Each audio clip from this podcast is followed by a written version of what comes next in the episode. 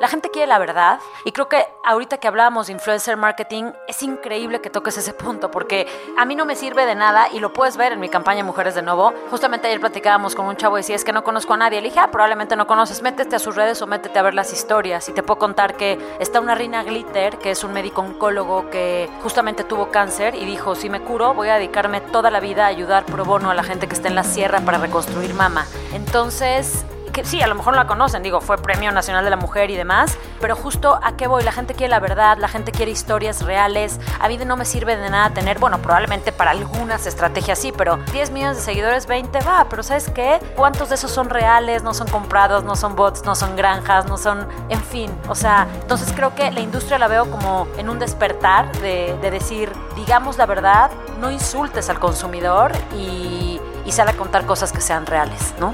Hay que romper con la charlatanería. Otra vez eso, ¿no? Yo conozco gente de marcas, y claramente no las voy a mencionar, que siguen apostando por tener todo en TV abierta y tú así, oye, ¿cómo? Justamente platicaba el otro día con Arturo Elías, porque nosotros somos patrocinadores de Shark Tank, y decía, es que qué increíble que estén aquí, porque aquí disparas con, o sea, es un, o sea, disparas sabiendo que vas a tirar, ¿no? Eh, con la especialidad que tiene el programa y demás, con lo targeteado que está, gente emprendedora, y incluso decía, igual puedes tener un domingo en la voz, que sabes que no sé cuántos millones se van a conectar, pero pues estás disparando al aire lo que tú compartes o lo que haces realmente es, cuando, cuando es de verdad, la gente quiere verlo, ¿no? Y ojo cuando digo lo que es de verdad, no sé si supiste, seguro tú que estás tan empapada en este mundo y llevas toda la vida en esto, bueno, para mí es un referente absoluto en la parte digital. No sé si viste la, la historia que le pasó a una instagramera, que creo que aparte era bloguera, que se llamaba Roana. Bueno, esta chava promulgaba y proclamaba y decía que el veganismo y nunca en su vida vuelvan a comer carne, ni aunque sea de mar y demás, y la sacan en una foto comiendo pescado. O sea, brother, otra vez, estamos hablando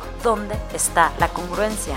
De los primeros años del influencer marketing a la consolidación del marketing de propósito. De las marcas deportivas que fueron pioneras en la generación de contenido a las historias humanas abrazadas por una tecnológica. De las relaciones públicas al marketing y de ahí a los medios para redondear un ciclo que siempre ha puesto a las historias como protagonistas. Es Alejandra Castillo, directora de marketing y comunicaciones de Lenovo en México. Yo soy Mauricio Cabrera y este es The Coffee, episodio 9, segunda temporada. Comenzamos.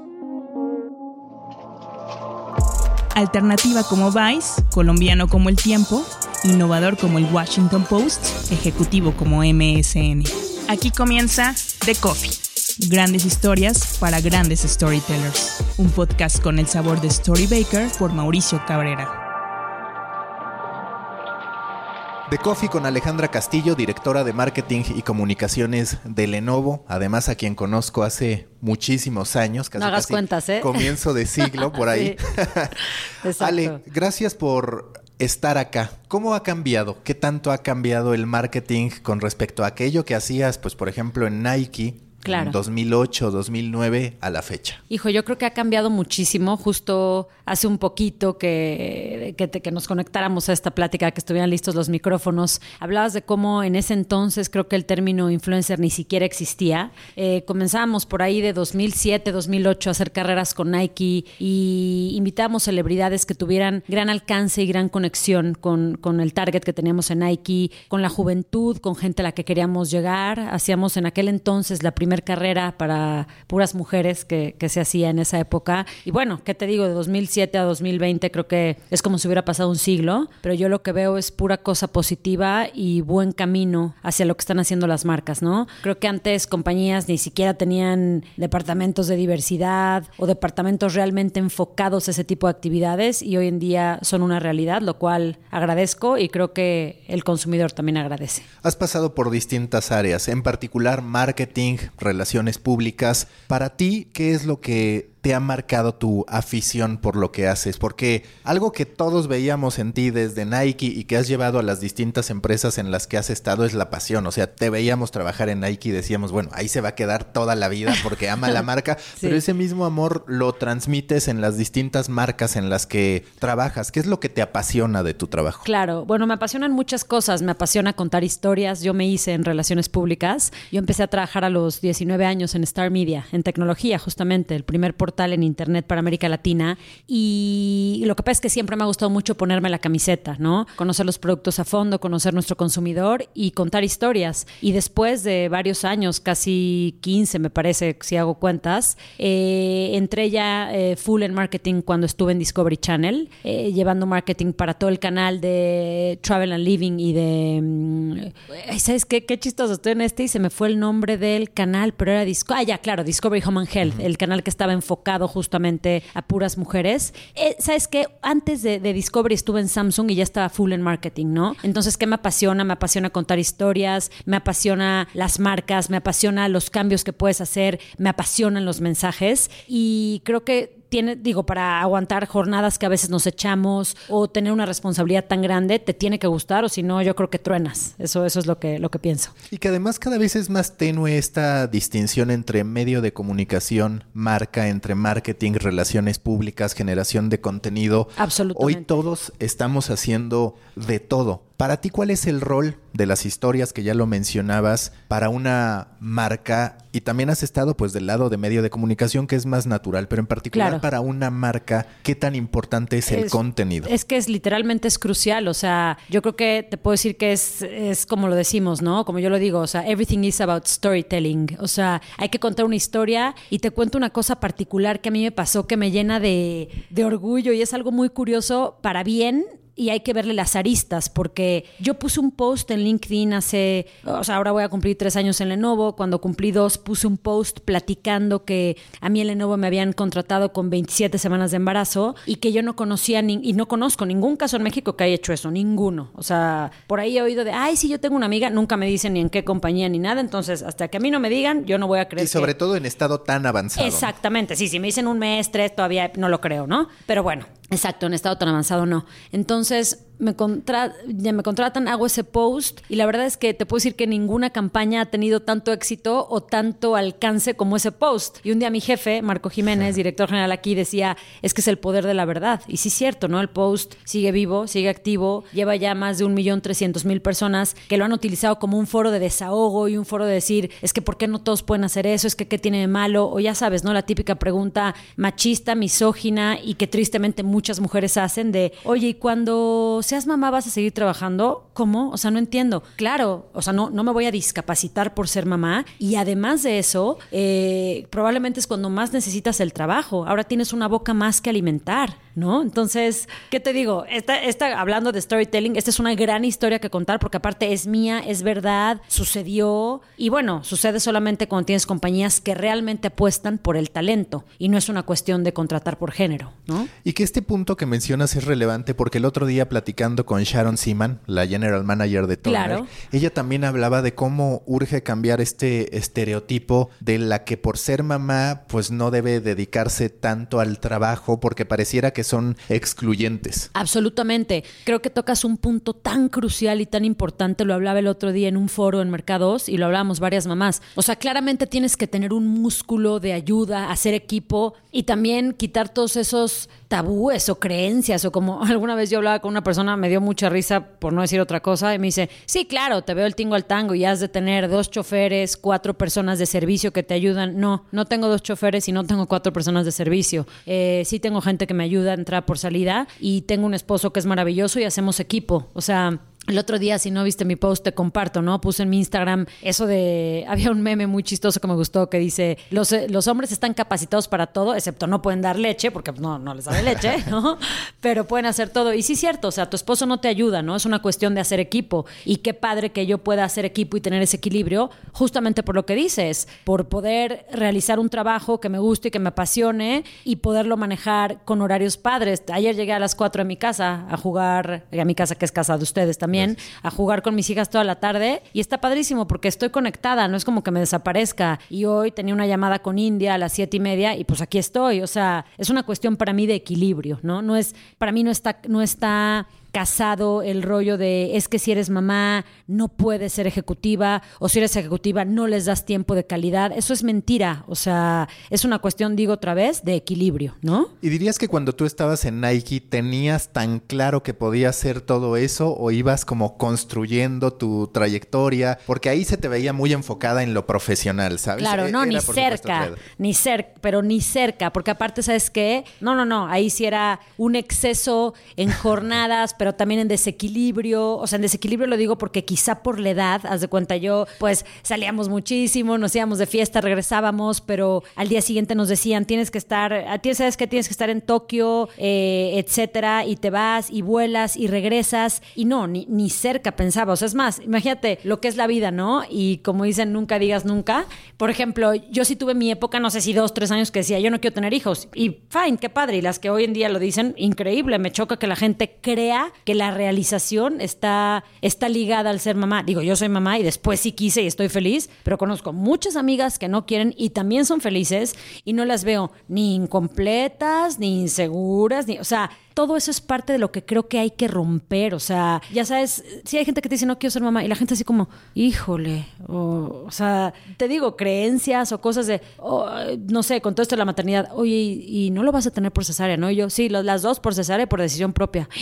Así como si les estuvieras diciendo, no sé, voy a parir en el Terregal, no entiendo, ¿no? O sea, cosas de ese estilo. Pero con tu pregunta, no, en Nike ni cerca lo pensaba, o sea, era otro rollo y después, como dices, creo que fui creciendo, construyendo y viendo y pues sobre la marcha, ¿no? O sea, yo tuve a mi primer bebé trabajando en Discovery Channel, y increíble, la verdad, eh, muy bien, ¿no? Compañías que te den, pues que puedas ser mamá, que puedas tener justamente ese equilibrio, porque claramente no me gustaría estar en una compañía donde al ser mamá nunca pueda ver a mis hijos. Ahí sí te digo, pues si no, ¿para qué los tuve? ¿No? ¿Qué aprendiste de esa etapa en Nike? Porque me parece que es un parteaguas en tu carrera, es donde muchos te empiezan a conocer, diría que ahí ya te haces de un nombre en relaciones públicas. ¿Cuáles dirías que fueron tus aprendizajes fundamentales? Híjole, mira, yo creo que el ritmo de trabajo en Nike era una locura y lo digo absolutamente en sentido positivo. Eh, mis aprendizajes fundamentales es, bueno, ahí yo era también, te, te digo, más chica, pues estás hablando 12 años atrás, olvídate, ¿no? También iba como taravilla, no me frenaba, la pasión también se desbordaba y entonces eso a veces era de, a ver, espérate. Te enojabas seguido. Exacto, me, enojaba seguido, no tenía filtro. Ahorita no es que no me enoje, pero ya soy bastante más politically correct. Eh, aprendí muchas cosas, aprendí que, la velo- que ahí este, nada espera, o sea, la velocidad va y tú o la agarras o estás fuera. ¿Y a qué voy? Me acuerdo que a los tres días que entré, mi jefe, a quien le mando un súper saludo, Henry Molina, adorable, que justo cumplió 20 años en Nike y se acaba de ir a trabajar a una universidad. Henry me dijo una vez, ah, no, bueno, hay que ir a Madrid en tres días, creo que yo llevaba un mes en la compañía. Y estando en Madrid, me dice, estamos en el estadio, no recuerdo si el del Real o el del Atlético, la verdad es que no me acuerdo en qué estadio estábamos. Me dice, bueno, eh, conferencia de prensa, viene Rafa Márquez, estaba el Kun Agüero también, y me dice, vamos, era para el lanzamiento de unos botines, los Mercurial, si no, me, si no mal recuerdo. Y me dice, ok, coordina la conferencia de prensa. Y yo, es broma, Henry. O sea, digo, yo había hecho varias conferencias de prensa en mi vida, pero no en vivo, con el Kun, con Rafa, coordina y me aventó. Pero creo que eso lo agradezco, fue un gran aprendizaje. Fue de aquí, o te avientas al río y nadas, o la corriente va a seguir avanzando, ¿no? ¿Te ayudó estar en un inicio de tu trayectoria en una marca deportiva? Porque me parece que hasta cierto punto fueron de avanzada en lo que respecta a generación de contenidos para atraer a la, audiencia. Probablemente sí, pero eso quizá no te lo sabría decir yo, sino a lo mejor o los headhunters o las personas que me han contratado. Probablemente sí, porque si bien no fue el inicio de mi carrera, o sea, yo ya en Nike había pasado por Cuervo, había sido independiente y había trabajado incluso en Estados Unidos en Star Media, sí fue como dices, a lo mejor lo que marcó un poco una época en cuanto a comenzar a sembrar eh, mi nombre o las cosas que podía hacer. Probablemente sí me marcó porque no era, era la época también, Maca, tú sabes, en que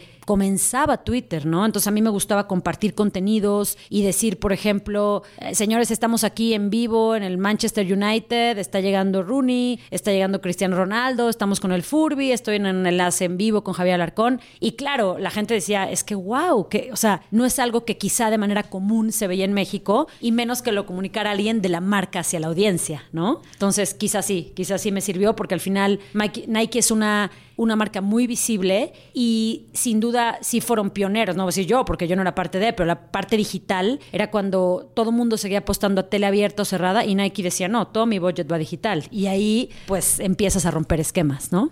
Y tú hoy con este pasado en relaciones públicas, ¿Cómo percibes que ha evolucionado? Porque yo, por supuesto, me encuentro casos muy buenos de relaciones públicas, de agencias, de marcas, pero también todavía las viejas prácticas del comunicado que no sirve para mucho. Para nada, yo diría. En, México, ¿cómo visualizas ese estado de la industria de relaciones públicas en lo Yo creo que me encanta como dices, o sea, yo creo que empieza a despertar. ¿A qué voy? O sea, la gente quiere, la gente quiere la verdad y creo que ahorita que hablábamos de influencer marketing es increíble que toques ese punto porque a mí no me sirve de nada y lo puedes ver en mi campaña Mujeres de Nuevo. Justamente ayer platicábamos con un chavo y decía, es que no conozco a nadie. Le dije, ah, probablemente no conoces, métete a sus redes o métete a ver las historias. Y te puedo contar que está una Rina Glitter, que es un médico oncólogo que justamente tuvo cáncer y dijo, si me curo, voy a dedicarme toda la vida a ayudar pro bono a la gente que está en la sierra para reconstruir mama. Entonces, que sí, a lo mejor no la conocen, digo, fue Premio Nacional de la Mujer y demás, pero justo a qué voy, la gente quiere la verdad, la gente quiere historias reales, a mí no me sirve de nada tener, bueno, probablemente para algunas estrategias sí, pero 10 millones de seguidores, 20, va, pero ¿sabes qué? ¿Cuántos de esos son reales, no son comprados, no son bots, no son granjas, no son, en fin, o sea, entonces creo que la industria la veo como en un despertar de, decir, digamos la verdad, no insultes al consumidor y, y sale a contar cosas que sean reales, ¿no? Eso es lo que yo veo. Y en materia de marketing, digo, todos hoy hablamos de omnicanalidad, de contar historias. ¿Cuáles para ti son los desafíos fundamentales? Porque muchos, ya lo mencioné, hablan de omnicanalidad, pero en la práctica son muy pocos los casos que verdaderamente lo consiguen. Tal vez se puedan contar con los dedos de una mano. Y por otro lado, pues esta transformación a digital, donde también, y después hablamos de eso, el rol del medio de comunicación se hace mucho más difuso, posiblemente prescindible en cierto sentido pues mira, es, muy interesante el tema, pero quizá lo que yo veo es que, y lo que yo siento es que hay que romper con la charlatanería. Otra vez eso, ¿no? Yo conozco gente de marcas, y claramente no las voy a mencionar, que siguen apostando por tener todo en TV abierta y tú así, oye, ¿cómo? Justamente platicaba el otro día con Arturo Elías, porque nosotros somos patrocinadores de Shark Tank, y decía, es que qué increíble que estén aquí, porque aquí disparas con, o sea, es un, o sea, disparas sabiendo que vas a tirar, ¿no? Eh, con la especialidad que tiene el programa y demás, con lo targeteado que está, gente emprendedora, y incluso decía, igual puedes tener un domingo en La Voz, que sabes que no sé cuántos millones se van a conectar, pero pues estás disparando al aire, entonces justo es eso, ¿no? Es realmente echarle un poquito más de ganas y el plan de medios no cumplirlo porque por dar un palomazo, sino decir, oye, si yo quiero llegar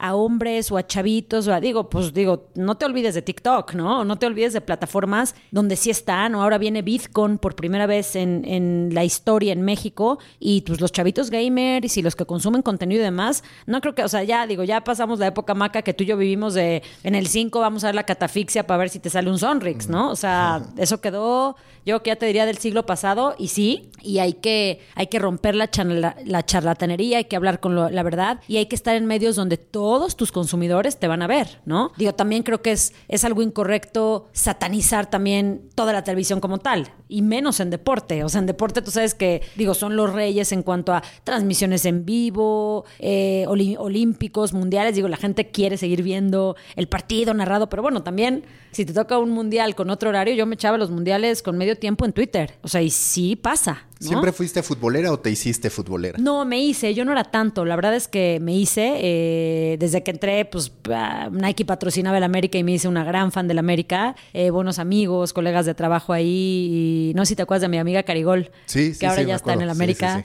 Eh, qué risa, ¿no? Y, muy bien, me hice. Y, pero bueno, el de los partidos de México siempre me gustaba verlos también. Tú desde la perspectiva de marca, ¿cómo percibes a los medios? Porque yo te lo digo, si yo estuviera en una marca, no es que prescindiría de los medios, pero sí sería muy exigente respecto al por qué estar en un medio cuando tú como marca puedes crear tu propia comunidad, puedes emitir tu mensaje, cuando si lo que quieres es resultados, pues es mucho más factible lograrlos con una inversión directa en Facebook que pagarle al medio para que él haga la inversión y aún así te cobre más. Es decir, para ti, ¿cuál es el rol o el valor de los medios y cómo lo conviertes en algo tangible. Yo creo que hablas de una cosa infinitamente interesante ahorita, porque justo son cosas que hacemos nosotros, ¿no? Nosotros en Lenovo invertimos, por ejemplo, en varios grupos cerrados de Facebook, donde yo sé todos quién tiene nombre y apellido, sé quién es, cuántos años tiene. No le compro una pauta a Facebook directo que no sé a quién diablos le va a llegar y pierdo y desperdicio impacto. El rol de los medios para mí es fundamental, por alcance, por contar historias, por penetración y demás, pero claramente intentamos ser cuidadosos, ¿no? Justo por lo que dices, porque a dónde te vas a meter y realmente saber a quién le vas a llegar, ¿no? Entonces, eh, y todo parte también en qué marca estás. También Lenovo, digo, Lenovo lleva poco tiempo eh, metiéndose como bastante más al consumidor directo. Digo, al final, y te lo puedo decir, he oído entrevistas de mi jefe donde platica, nosotros éramos una compañía de fierros, una compañía de producto aburrida, o sea, pero no más, ¿no? O sea, ahorita está, pues es una marca increíble, es una marca divertida, es una marca muy buena en producto como tal. Hablemosle a los targets que nos están consumiendo, ¿no? Storybakers, si les está gustando este episodio, les recomiendo escuchar el que grabé con Carla Berman, vicepresidenta de Yalo, y la plática que tuve con Sharon Seaman, general manager de Turner México, hoy Warner Media, durante la primera temporada de The Coffee. Continuamos. Hoy dirías que con Lenovo están apostando mucho a este marketing de propósito, donde ya se muestra mucho más claro lo que quieren en vez de quedarse en pues en puro infraestructura. Claro, sin duda, digo, simplemente basta que yo me meta a LinkedIn a ver varios de los posteos que me encuentro y como te decía que hay un departamento que está dedicado a diversidad, eh, que está liderado por una compañera que se llama una colega que se llama Yolanda Comgers, si no me equivoco, y veo que estamos metidos en foros y en foros de diversidad y apostando y alzando la voz. Y te digo, es feo, es feo y es engaño cuando ves todo este movimiento, por ejemplo, de, de, la marcha y demás. Y yo veo a muchas compañías, digo, no voy a decir cuáles porque qué flojera, que siempre son, sí, somos pro mujer y las mujeres y qué padre y trabajamos por ellas y ellas trabajan por nosotros. Y yo así de, brother, la marcha es casi en nueve días y yo no te he visto sumarte. Entonces, ¿dónde está la congruencia de lo que dices en tu misión y en tu visión a, lo que realmente estás haciendo, no? Digo, nosotros nos pronunciamos hace, creo que la semana pasada, o sea, y, y muy padre, la verdad es que la gente, wow, wow, wow, bravo, bravo, felicidades. Y yo creo que no es un tema solo de felicidades por reconocer, es un tema de humanidad, ¿no? Para ti como directora de marketing, ¿qué valores son los que quiere proyectar? ¿Cómo se quiere posicionar Lenovo? Por un lado hablas de diversidad, del otro divertido. Si tuvieras que concentrarlo en un mensaje o en una filosofía, ¿cuál es ese propósito de Lenovo? Bueno, pues en un mensaje somos la compañía número uno de PCs en el mundo, pero dejamos de ser no solamente una compañía de PCs, sino para ser una compañía de tecnología y de soluciones, pero sí somos una compañía muy metida en temas de diversidad, en temas de género, en temas de desarrollo y de innovación con los mejores productos que existen en el mundo. Y hoy además de todo este tema de mujeres Lenovo, Ajá. te he visto activa con lo de Van Gogh Alive, con una serie de eh, experiencias que están generando. ¿Cuáles son para que la gente sepa? Mira, son varias. Justamente es, a mí me gusta poder sumar a la marca en cuestiones que hagan sentido y lo de Van Gogh, digo, qué mejor que subirte la conversación, ¿no? Van Gogh arrancó el 20 de febrero con 80 mil boletos vendidos. Es una cosa que nunca se ha visto en México, que tristemente es un país que no consumimos tanta cultura como nos gustaría. Pero bueno, pues 80 mil boletos vendidos es una absoluta locura, ¿no? La exposición venía tres meses, ya se va a quedar seis, hasta donde escuché. Y pues hace todo el sentido con nosotros, con tecnología, con innovación, con arte. Hoy en día el arte ya no está ligada solamente a lo digo, sí, exacto, a lo visual o a lo, a, lo que tocas, sino justamente también a lo que ves eh, con tecnología integrada, ¿no? Y, y, pues por eso nos encantó subirnos, por ejemplo. Lo de Mujeres Lenovo es el tercer año que lo hacemos y nos gusta, es prácticamente como honrar o como eh, reconocer a las mujeres que están haciendo la diferencia por cualquier cosa. Y te digo, tengo conocidas, cero conocidas, tengo con mil seguidores, tengo con 300 mil. O sea, no es una cuestión de alcance, sino una cuestión de reconocimiento, ¿no? Tengo activistas, tengo bloggers y bloggers de 5 mil seguidores, que podrías decir, ¿para qué te sirve? Bueno, pues qué mejor que llegar a esos 5 mil que sí tienen nombre y apellido y no a un millón que están perdidos y no sé cómo está compuesta su audiencia, ¿no? Y pues en muchas actividades, justamente también tenemos planeado por ahí entrar a Bitcoin y nuestro target gamer y es una de las divisiones muy importantes y pues muchas cosas, Maca, estamos por ahí dice que estamos en todos lados. Sí, se, nota bastante, ¿sabes? La actividad. También tú, porque te encanta estar difundiendo y quien te sigue en plataformas se termina enterando. Para ti, ¿cuáles son los pilares estratégicos de lo que estás haciendo? Digo, veo muchas, por un lado, experiencias, esta parte de generación de contenidos. Tú, digamos, con tu equipo, ¿qué les dices? Esto es lo que tenemos que hacer. Mira, yo que me encanta que hables de mi equipo porque me siento honrada del equipo que tengo. También estamos, obviamente, muy metidos y básico en generación de, en generación de demanda, ¿no? También hay una parte eh, completa que lleva un compañero mío llamado Rusman Porras, que ve toda la parte B2B. Imagínate, hablarle a canales directamente, a todos los distribuidores que venden nuestros equipos, es una cosa básica y elemental, ¿no? Entonces también estamos ahí. Los pilares básicos, claramente, nuestros retailers serían, ¿no? El consumidor, que siempre hay que hablar de manera directa, los canales, por ahí sería, ¿no? Como sabes, eh, no quiero dejar de mencionar la parte gaming, que es una parte básica, y tenemos el equipo Legion, que es un equipo increíble y el mejor que puedes usar para, para jugar. Y hablando de gaming, Lenovo, ¿cómo se ve? Eh, digo, hoy día a través de la tecnología que generan ya están bastante presentes, pero ¿cuáles son los planes a ese respecto? Y si por otro lado, pues esa es la llave para poder atrapar audiencias mucho más jóvenes. Mira, no es la llave para mucho más jóvenes, pero sí es, una de, sí es uno de nuestros pilares. Si así se suman jóvenes, bienvenidos, pero sí es un pilar porque justamente te digo, con los equipos Legion estamos full metidos con la parte gaming y es una de las prioridades de la compañía. Entonces, sin duda, gaming va a seguir siendo apostarle. Hay equipos, hay torneos, hay distintos foros y estamos full metidos en gaming y hasta junto también de la mano con nuestros retailers. ¿Ya te ha tocado ir a eventos de gaming? Y Fíjate que no, cuando hubo un torneo aquí, justamente me había ido a tener a mi bebé y, no lo viví, pero ahora va a haber otro en agosto, eh, el Festival Gaming, me parece, con uno de nuestros retailers y estoy lista porque aparte, justo te digo, no te, creo que bueno, no, en marketing no te puedes dar el lujo de quedarte atrás. Te digo que conozco gente de marcas, y aparte marcas que le hablan a millennials que dicen, oye, ¿cómo funciona Instagram? No, o sea, no te puedes dar ese lujo. Tienes que estar ahí, tienes que subirte, tienes que estar en la conversación y entenderla. Entonces, en agosto voy a estar lista para el Festival Gaming y poderme empapar mucho más, ¿no? Porque no soy una gamer, te lo digo, digo, te mentiría, si no, ya pues a qué hora hago todo, ¿no? Ni de Candy Crush, ni nada. No, no, no, ni de Candy Crush, ni nada. No soy una gaming, soy, eh, soy bastante más eh, fresa en ese, o sí, o sea, no, no tan empapada de, de jugar, pero tengo un sobrino muy gamer y, me gusta entender. Entonces ahí voy a estar en el festival. Si intentas comparar tu día a día, sobre todo en temas estratégicos de hace pues unos 15 años a la fecha, para ti cuál es la transformación fundamental? Eh, del marketing de hace 15 años a hoy, a la fecha, híjole, yo creo que eh, me gustaría pensar un poquito más mi respuesta, pero sin duda yo creo que sin duda sería el contenido, porque otra vez, ¿no? También, pero sin, sin esta frase trillada de the content is the king, ¿no? O sea, pero al final sí, o sea, ¿por qué? Porque lo que tú compartes o lo que haces realmente es, cuando, cuando es de verdad, la gente quiere verlo, ¿no? Y ojo cuando digo lo que es de verdad, no sé si supiste, seguro tú que estás tan empapada en este mundo y llevas toda la vida en esto, para mí es un referente absoluto en la parte digital. No sé si viste la, la historia que le pasó a una instagramera, que creo que aparte era bloguera, que se llamaba Ro Anna. Bueno, esta chava promulgaba y proclamaba y decía que el veganismo y nunca en su vida vuelvan a comer carne, ni aunque sea de mar y demás, y la sacan en una foto comiendo pescado. O sea, brother, otra vez estamos hablando dónde está la congruencia, ¿no? O sea, y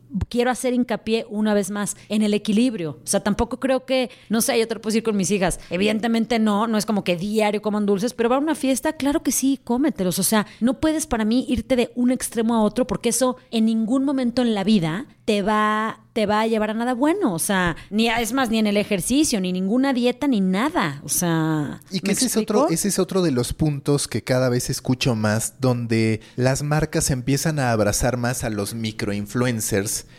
que a los influencers macro, por llamarlo de alguna manera. ¿Por qué? Porque pues ya tienen una audiencia tan diversa que no necesariamente atiende a un interés particular. Y por el otro es cierto que el compromiso o la lealtad que tengan con el mensaje se puede diluir mucho más que en el caso de microinfluencers. Es que es lo que digo yo, o sea, e, es interesante, es interesante cuando planteamos estrategias de esa índole. ¿Por qué? Porque, y yo no estoy diciendo que voy a dejar de estar donde hay millones, no, porque estoy, o sea, estoy en tele, estoy en digital, estoy en radio, pero claramente no me alejo de lo que llamas microinfluencers, porque para mí muchos de esos microinfluencers lo que tienen es justamente decir la verdad, ¿no? A mí se me han ensarcado una infinidad de marcas, o dos, o tres, o diez, de, oye, es que te mando esto. Por ejemplo, una vez me pasó con un coche, ni me acuerdo el rollo de la camioneta, y yo, es que no te la puedo aceptar, o sea, gracias, qué buena onda, no voy a aceptar algo ni prestado, ni rentado, ni... ¿Por qué? Porque la gente sabe que yo no manejo. O sea, yo siempre estoy en Uber o en taxi, entonces voy a hacer, o sea, voy a hacer tu mensaje lo más incongruente. No hago eso, yo publico lo que realmente me gusta, si me gusta, entonces ahí tienes al final un sostén de verdad. O sea, hoy puse un queso que me encanta, que conocí en Peña de Bernal, en mi recomendación de hoy, el queso de oveja de Peña. Pues es la verdad, o sea, fui a una quesería que me fascinó, sí lo recomiendo, pero no te puedo decir que ven a comerte este caviar, odio el caviar. O sea, otra vez, hay que ser congruentes, hay que decir la verdad y para mí no hay nada mejor que ir con personas con nombre y apellido. Y que es uno de los grandes problemas hoy en día, porque por ejemplo, tú en LinkedIn, en LinkedIn te encuentras con cualquier cantidad de especialistas de todas Uy, las de materias todo. Ya todos son gurús. Sí, sí, o por ejemplo, el tema de superación personal, pues a mí también me parece un poco de cuidado el que ya todos podamos convertirnos en eso, la gente lo cree. Entonces... Hijo, hablas de algo que me encanta que lo digas, o sea, me, así me apasiona el tema porque, porque creo mucho en algunos coaches o gurús, por llamarlo así, pero exacto, ahora resulta, creo que es como cuando en mi época de cuervo de Nike decíamos, ¿no? Los PRs decíamos, ahora todo el mundo es PR, ¿no? Y seguro ahorita todo el mundo es coach personal, todo el mundo con un cursito de un mes ya te lee las barras o no sé qué, no es así para mí, y ya todo el mundo es health coach, no, o sea, digo, la nutrición es algo bastante complejo como para que con un curso de seis meses ya proclames que dominaste la alimentación, no, para mí es mucho más allá de, y otra vez, es lo que decimos, dile la verdad al consumidor, o sea,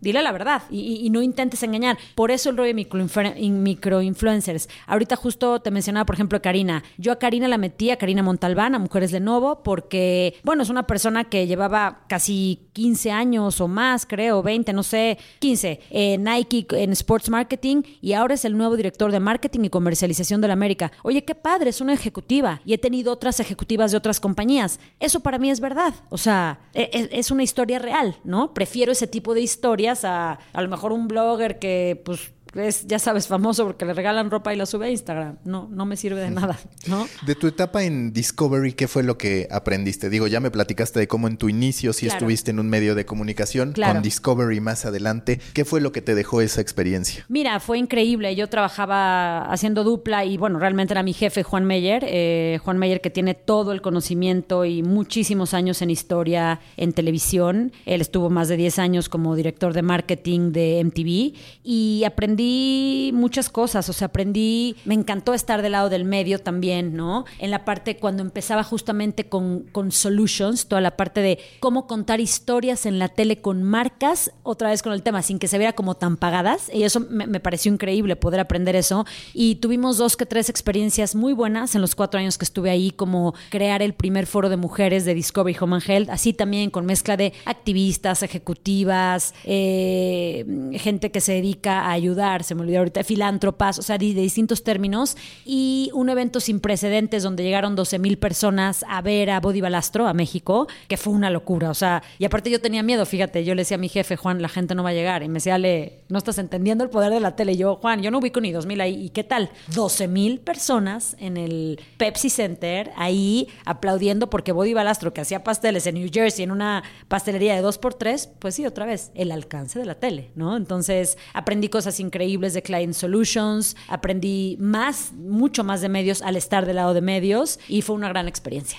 Y que además de todo, este tipo de experiencias, yo te decía, el influencer marketing, me acuerdo cómo lo abrazabas, que yo hasta decía, es que ya Silvia Navarro está siempre, ¿no? Exacto. Yo en particular la agarré con Silvia Navarro, no sé por qué. Exacto, ya, ya se ensañó. Siempre está Silvia Navarro. Pero, por ejemplo, la parte de eventos en Discovery, pues también creo que muchas veces nos estamos dando cuenta los medios que esas actividades que antes se llegaban a hacer por marketing se pueden cobrar y se pueden convertir pues en una fuente de monetización, porque ya no te basta con la publicidad. Claro. Y ahora los medios tenemos que aprender a cómo aquello que antes se regalaba, ahora se puede convertir en tu propio negocio. O hasta cuando presentas un libro, que ya puedes, si tú eres, por ejemplo, un podcaster o tienes una comunidad, cobrar por eso, ¿no? Por, por, ir a ver tu presentación. Por supuesto. Creo que justamente lo que me decías, que ha cambiado, ha cambiado mucho por eso los medios. Fue los medios y las apuestas que hacen las marcas, ¿no? Fue interesante, fíjate, cuando yo llegué aquí, como de, que, ah, bueno, de hecho, desde mi entrevista presenté un marketing plan de quiero hacer esto, esto, esto, esto, meternos en gastronomía, por ejemplo, en gastronomía, no solo porque está padre el evento, sino porque esa categoría es una de las de mayor crecimiento en el mundo. Por eso vemos tantos programas que siguen vivos y contenidos online y no online y en televisión que son respecto a cosas gourmet que están en súper boga, ¿no? Y una de las apuestas que quería fue, dije, vamos a meternos a los grupos cerrados de Facebook. O sea, vamos a meternos porque ahí las mujeres que están, y no estoy diciendo que Lenovo sea para mujeres, Lenovo es una marca para todos, o sea, le habla a todos, eh, pero ahí están las muchas mujeres de distintas edades y de distintos sectores y targets metidas 24 horas al día. Háblales, agárralas porque están ahí comentando y realmente platicando lo que quieren. Entonces, qué padre que si ahora que viene el 10 de mayo le pones una pauta y la metes y demás. ¿Me explicó? Y que eso es muy atractivo. Por ejemplo, ahora todos hablamos del Golden Circle de Simon Sinek, donde dice, pues el qué en este caso es vender computadoras. Pero ¿cómo a partir de eso construyes todo un paraguas para decir, yo entro en cocina, aunque para muchos no parezca evidente la conexión de tecnología no, de o hecho, de computadoras? No, de hecho, justamente no pareciera, pero justo el qué el qué, claro, lo tienes, ¿no? Y el cómo es interesantísimo, pero también el por qué, ¿no? Y si con mis atributos yo te puedo enseñar las máquinas que tenemos, que son unos aviones, que se doblan completas, con un diseño precioso, que no pesan, que tienen los mejores procesadores, ahí está el por qué. Y en cocina te puedo contar, por ejemplo, en, en, Aleara Gourmet, este año estuvimos por tercer año consecutivo eh, como patrocinadores de Milesime, el evento culinario más importante de Iberoamérica, que solamente es por invitación, que es cerrado, no puedes comprar los boletos, o sea, es una experiencia de primer mundo. Eh, estuvimos ahí, fíjate que tuvimos una activación con nuestras tabletas, que son fantásticas, y con la autora de Como Agua para Chocolate, ¿no? Entonces ella estaba ahí y vivió la experiencia, entonces tú veías un cachito de la película y luego probabas la famosa codorniz en no recuerdo qué, y los pétalos, el pastel de pétalos de rosa, y seguías viendo, bueno, la gente, hay filas, Maca, o sea, yo te puedo enseñar el video donde había filas, y claro, probablemente sería en la última categoría donde crees que vas a ver a la marca, y eso es una gran apuesta. Te invito a que veas justo la entrevista que le hicieron a Marco Jiménez, nuestro director general, afuera de Van Gogh, y decía eso, o sea, llevamos dos años metiendo la marca a lo mejor donde no la esperas, y es que justo es eso. ¿Por qué solo espero ver una marca de cómputo de tableta aburrido o en un lugar en el retailer donde voy a ir a escogerlo. O sea, claro que hay que estar ahí, pero también hay que estar en otro lugar donde no te la esperas, ¿no? O donde, no sé, creo que viste también que patrocinamos eh, The Greatest Match con Federer y con Zverev, y fue una locura. Imagínate haber podido invitar a hijos de nuestros clientes a jugar con, con Zverev una clínica. Digo, lo que yo te diga es poco, o sea, esa sí es una cosa once in a lifetime que en la vida lo van a olvidar, ¿no? ¿Y cómo mides ese retorno? Porque me parece que muchas veces el problema de las marcas cuando quieren apostar por contenido es que no entienden cómo medirlo. Entonces esperan que el contenido sea casi casi la parte baja del funnel cuando no lo va a hacer. Por supuesto que no. Y si tienes crisis, lo peor que puedes hacer, crisis de cualquier índole, monetaria, lo que sea, es quita, quita marketing. Al contrario, háblales más, no te desaparezcas del mapa, ¿no? Pero nosotros tenemos una herramienta de, un externo que es el Brand Tracker y el Brand Tracker nos ayuda a ir midiendo cómo va el awareness y cómo comienza a ir la conversión. Entonces, el awareness ha crecido muchísimo, estamos muy contentos en participación de mercado los últimos dos años, rompiendo récords absolutos. ¿Y qué te puedo decir? Pues es una,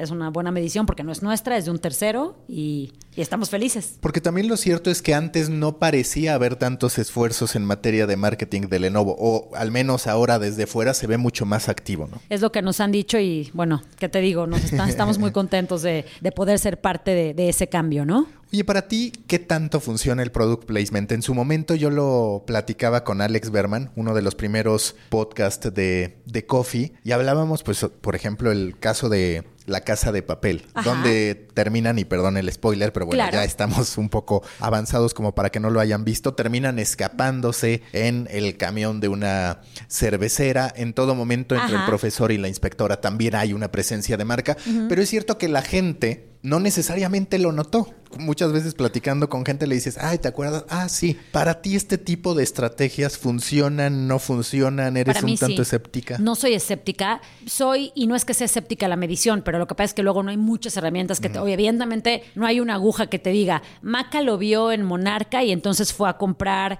a Best Buy su yoga. Evidentemente no, no es así. Si fuera así, véndeme la herramienta, la compramos ahorita y maravilloso, ¿no?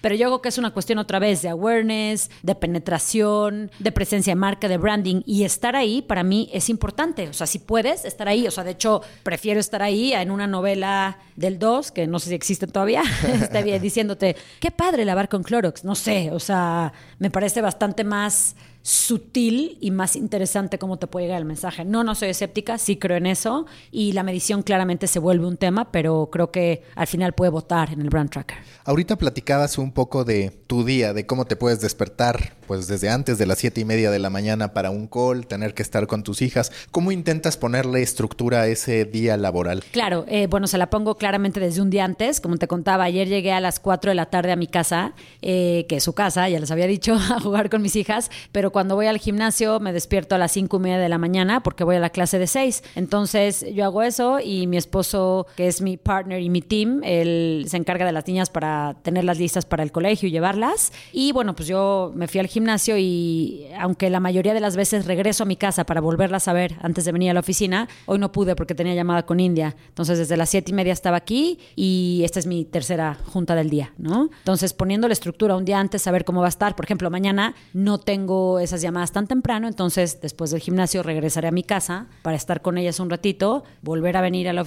eh, venir a la oficina y de ahí seguiré con el día. Y la parte más compleja es cómo darle tiempo de calidad a cada una de las cosas. ¿Tú sí logras desconectarte o qué ejercicios sigues para que no necesariamente el estrés laboral se traslade a tu vida personal o al revés? Por supuesto, sí, sí logro, eh, sí logro o intento en la medida que puedo, ¿no? Por lo menos en el momento hasta que se duermen en mis hijas, que es a las siete y media de la noche, sin excusa ni pretexto, ahí sí soy infinitamente cuadrada, porque sé que el sueño es alimento y crecimiento para los niños. Se duermen a las siete y media, entonces ya después, por decirlo así, podría venir un momento de paso, de tranquilidad, donde ya puedo ver una serie con mi esposo, revisar mis redes, si quedó algo pendiente del trabajo, volverlo a ver. Y de esa manera es una de las partes en la cual intento tener orden y estructura. Alguna vez una amiga mía, una tipaza, eh, creo que la debes de conocer, fue mi pupila en Samsung, Fer González, eh, la PR de, de Samsung, me decía, ¿cómo le haces? Luego a veces el mío está despierto muy tarde. Le dije, no hay manera. O sea, la mía siempre fue, o sea, no sé si fui muy, te digo, cero flexible.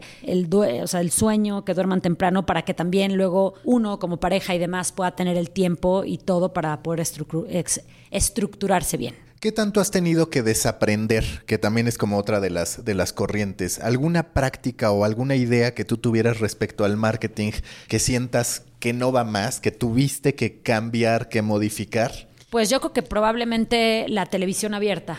Eh, digo que aquí no es que tampoco invirtieran mucho en TV abierta, pero creo que creo que eso, pues no, ya no, ya no le veo mucha cabida o mucha vida y no desaprender, pero seguir apostando a todas estas plataformas digitales en el momento en que está la conversación, tipo te digo mundial, pues no puedes no estar en Juan Fútbol o en medio tiempo si hay un mundial, porque la gente está ahí, o sea, entonces otra vez es un tema de subirte a la conversación, ¿no? Si tú tuvieras que pensar en un proyecto que tú dijiste esto va a funcionar, la va a romper y al final no cumplió con tus expectativas, ¿cuál sería el que tú dirías, pues fue un fail? No no no pudo estar a la altura de lo que yo quería. Claro, yo creo que Mira, ¿sabes qué? Que, una muy buena pregunta. Yo creo que la amplificación del foro de, mujeres en Home and Health no tuvo el éxito que si quizá hubiéramos esperado por ejemplo. Eso, eso te diría. ¿Y qué piensas que falló? Eh, no sé, probablemente que no tuvimos tanto tiempo para planearlo o a la hora de llevarlo a una segunda pantalla, que era la parte de la tele, la gente no se interesó tanto, quizá porque ya quizá porque ya lo estaban, ya la gente comenzaba a dejar de ver tanta tele, no lo sé, podría ser uno de esos temas. Y una sorpresa impresionante que me llamó la atención así a un grado de verdad casi, perdón, casi de estudio, eh, fue que en los chats que hacíamos, porque comenzamos a hacer los Discovery Chats, que ya ni me acuerdo cómo le llamamos, invitamos a distintas figuras, ¿no? A distintas autoridades, o como justamente decías, un coach de vida, Mario Guerra, que estaba con Marta de Baile, o a conductores, o a Dani Magún, una vez tuvimos a Randy Fenoli, el de los programas de vestidos de novias, y un día tuvimos a un maquillista, Jonathan Lule, y fíjate que el chat en vivo más visto de toda la historia de Discovery eh, Home fue el de Jonathan Lule. Te estoy hablando de 130 mil personas conectadas en simultáneo en el live chat de Facebook. Y nosotros decíamos, pero ¿cómo? Si Randy Fenoli tiene programa en 50 países y lo ven, y no este cuate lo superó cinco veces más. O sea, siempre hay sorpresas, ¿no? Y sabes que siento que muchas veces los medios de comunicación no nos damos cuenta de lo que estamos logrando y cuando queremos ir con la marca ya es tarde porque no nos esperábamos ese resultado. Es decir, llega a ocurrir que algo que tú estás haciendo pega más de lo que creías, pero ya pasó el momento en que le puedes vender a una marca. Totalmente. Pienso que lo estás diciendo tal cual. Oye, hablando de una sección que tengo en The Coffee, se llama The Recipe. Escoge un desafío, el análisis que hiciste y la solución a la que llegaste, algún desafío profesional al que te hayas enfrentado y la solución a la que llegaste o con tu equipo. Híjole, Maca, desafío profesional. Y yo aparte estoy que bien, ¿no? Así contestando el chat, diciendo no puedo hablar, viendo acá al compañero, tomando agua de guayaba. Un desafío al que me enfrenté. Y la receta para resolverlo. Y la receta para resolverlo. Wow. Ah, digo, yo creo que mi terquedad y mi pasión nata, que es una de las cosas que me ha, me ha llevado a, a, poder apostar a proyectos.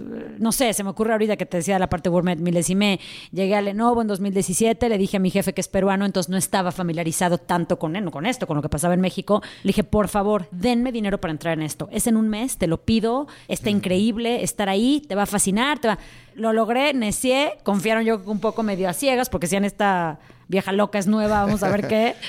Este, apostamos y fue un exitazo, los clientes felices, estábamos ahí, estaba nuestro producto, nos subimos a la conversación y nos fue de maravilla. Pero si ves la receta, pues necedad.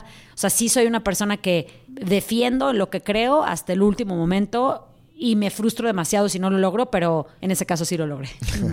¿Qué ha cambiado de tu personalidad? Tú que dices, estos aspectos sí ya de la Alejandra de la primera década del 2000 no están en esta década del 2000. Imagínate que la gente que me conoce ahorita dice, es que eres muy intensa. Y yo, no, bueno, o sea, no saben, o sea, no tienen ni idea lo que era en el 2010. Mi intensidad ha bajado probablemente de 100 decibeles 50 y soy bastante más pausada, hablo mejor. Al hablar mejor me refiero claramente porque por la cadencia y porque sin duda escucho mucho más de lo que antes. Antes no escuchaba y no puedes estar con una persona que no escuchas, o sea, justo por ser tan atrabancada, tan apasionada, tan intensa, pero ya medio que a veces en un sentido negativo porque ta ta ta ta ta ta ta, ta no, o sea, pausa, escucha, escucha lo que está diciendo el otro, escucha a tu consumidor y de ahí vas hacia un plan. Si tú tuvieras que dar un consejo a personas que se dedican a marketing, a contenidos, a partir de tu trayectoria, ¿cuál sería?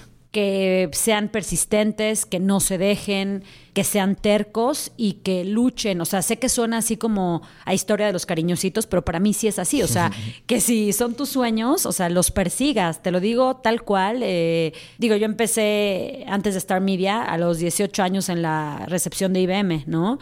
Y con todo el orgullo lo digo, y qué padre, y fue una honra contestar los teléfonos en el corporativo de IBM, y aprendí mucho, y pasé cosas buenas, pasé cosas malas, pero si trabajas fuerte por lo que sueñas, sí lo puedes lograr. O sea, estoy ciegamente convencida y lo he visto en carne propia. ¿Qué te gustaría lograr para Lenovo en los próximos años? claramente vender mucho más, poder hacer que desde el equipo de marketing tengamos un granito de arena para poder vender, vender, vender, vender, vender mucho más. Y eso es lo que me gustaría, seguir ganando participación de mercado y que se vea la diferencia en el, en el Lenovo de ahora y en el Lenovo que éramos antes. Si tú tuvieras que recomendar un libro, una película que te haya inspirado, que te haya ayudado a lo que haces profesionalmente, ¿cuál sería?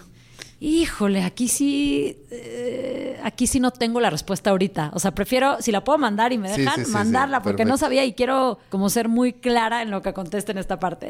me parece perfecto. Y la última pregunta de siempre en The Coffee. Si tú fueras un tipo de café a partir de lo que eres, de lo que quieres proyectar, ¿qué café serías? Obvio, soy un chai latte exacto, soy un chai latte con leche de coco. ¿Por qué? Pues, bueno, digo, porque es el café que más me gusta. O sea, pero, sí, eso. O un té verde, un té verde con dos stevias, porque creo que al final el té verde es algo como fresco, como que seguro te lo tomas. No sé cómo explicarlo. Listo, Ale, muchísimas gracias. Muchas gracias a ti, Maca. Muchas gracias. Busca la próxima semana un nuevo episodio cargado de emprendimiento, endulzado con grandes historias y narrado por grandes storytellers. Suscríbete a The Coffee, un podcast de storytellers para storytellers. Un producto de Storybaker por Mauricio Cabrera.